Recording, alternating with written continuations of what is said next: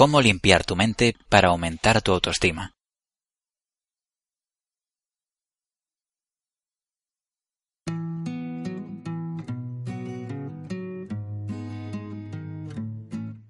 Te propongo que echemos un vistazo a algunas de las creencias que han venido rigiéndote en tu pasado.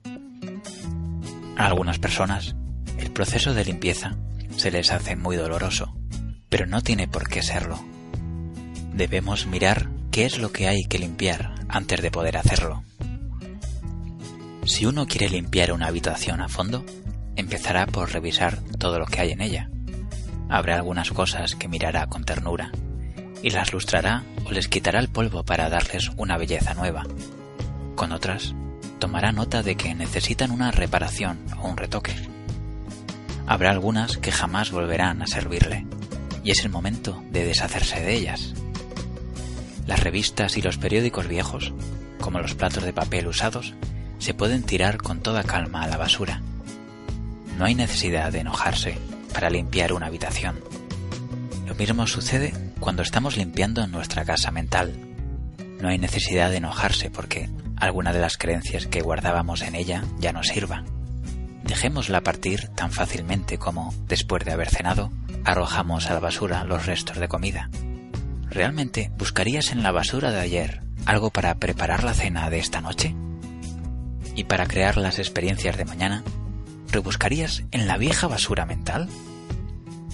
Si una idea o una creencia no te sirve, renuncia a ella. Ninguna ley dice que porque una vez hayas creído en algo, tienes que seguir haciéndolo para siempre. Veamos, pues, algunas de esas creencias que nos limitan y observemos de dónde vienen. Una creencia limitadora es yo no sirvo para nada. ¿De dónde puede provenir? De un padre que te repitió insistentemente que eras un estúpido. En una consulta, por ejemplo, un cliente decía que quería ser un triunfador para que su padre se enorgulleciera de él. Pero como estaba cargado de culpa, que le creaba resentimiento, lo único que podía producir era un fracaso tras otro. El padre no dejaba de financiarle negocios que siempre fracasaban.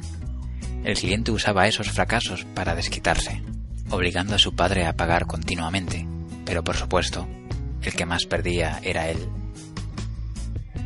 Otra creencia limitadora es falta de amor a uno mismo. ¿De dónde puede provenir? Del intento de obtener la aprobación del padre. Nada había menos deseable para esa dieta que ser como su padre. Jamás podían ponerse de acuerdo en nada y estaban siempre discutiendo. Él solo quería su aprobación, pero no conseguía más que críticas. Estaba lleno de dolores físicos, exactamente como su padre, pero no se daba cuenta de que el enojo que sentía era la causa de los dolores, tal como le sucedía también a su padre. Otra creencia limitadora es la vida es peligrosa. ¿De dónde puede provenir? De un padre asustado. Otra cliente en una consulta veía la vida como algo osco y duro. Reírse era difícil para ella, y cuando lo hacía, temía que le sucediera algo malo. La habían criado con la amenaza de que, si te ríes, te lo harán pagar. Otra creencia limitadora es no sirvo. ¿Y de dónde puede provenir? De sentirse abandonado y descuidado. Al cliente se le hacía difícil hablar. El silencio se había convertido en su modo de vida. Acababa de dejar las drogas y el alcohol y estaba convencido de su inutilidad.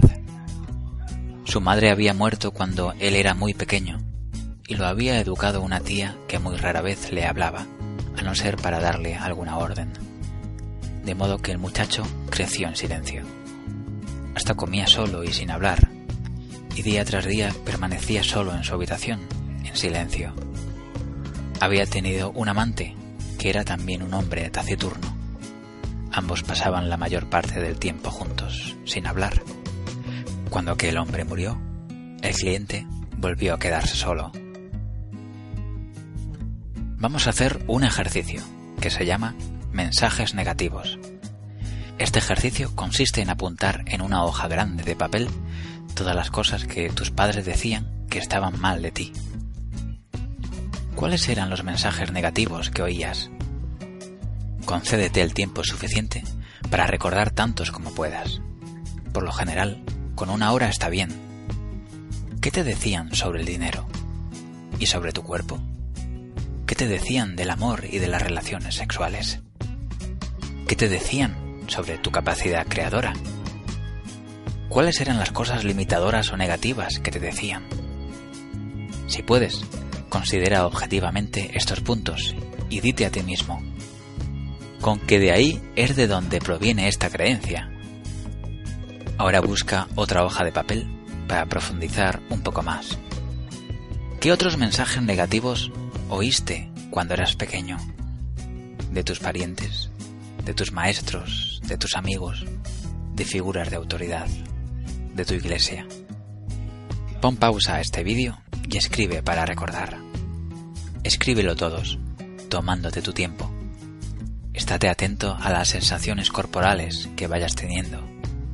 En esas dos hojas de papel están las ideas que necesitas hacer desaparecer de tu conciencia. Son esas creencias las que te hacen sentir que no sirves. Si pusiéramos a un niño de tres años en medio de la habitación y empezáramos a gritarle, diciéndole que es un estúpido, incapaz de hacer nada bien, que debe hacer esto y no hacer lo otro, y que se fije en los desastres que provoca, y de paso le diéramos algún que otro golpe. Al final tendríamos un chiquillo asustado, que se sienta obedientemente en un rincón, o un rebelde que destroza cuanto tiene a su alcance.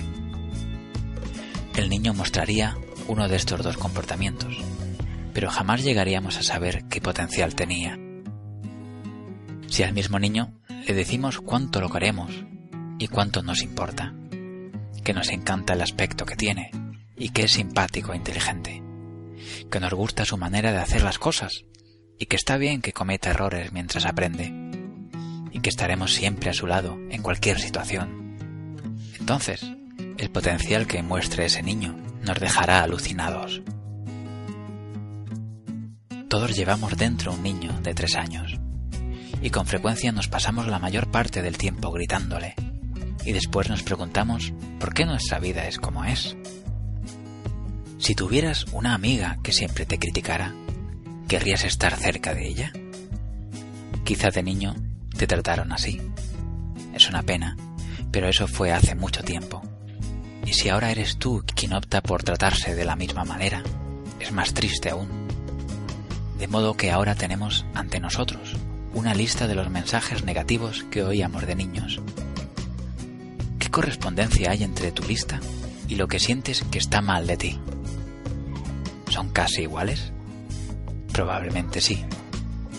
Como base del guion de nuestra vida, usamos aquellos primeros mensajes. Todos somos niñitos buenos y aceptamos obedientemente lo que ellos nos dicen que es verdad. Sería muy fácil limitarse a culpar a nuestros padres y ser víctimas durante el resto de nuestra vida.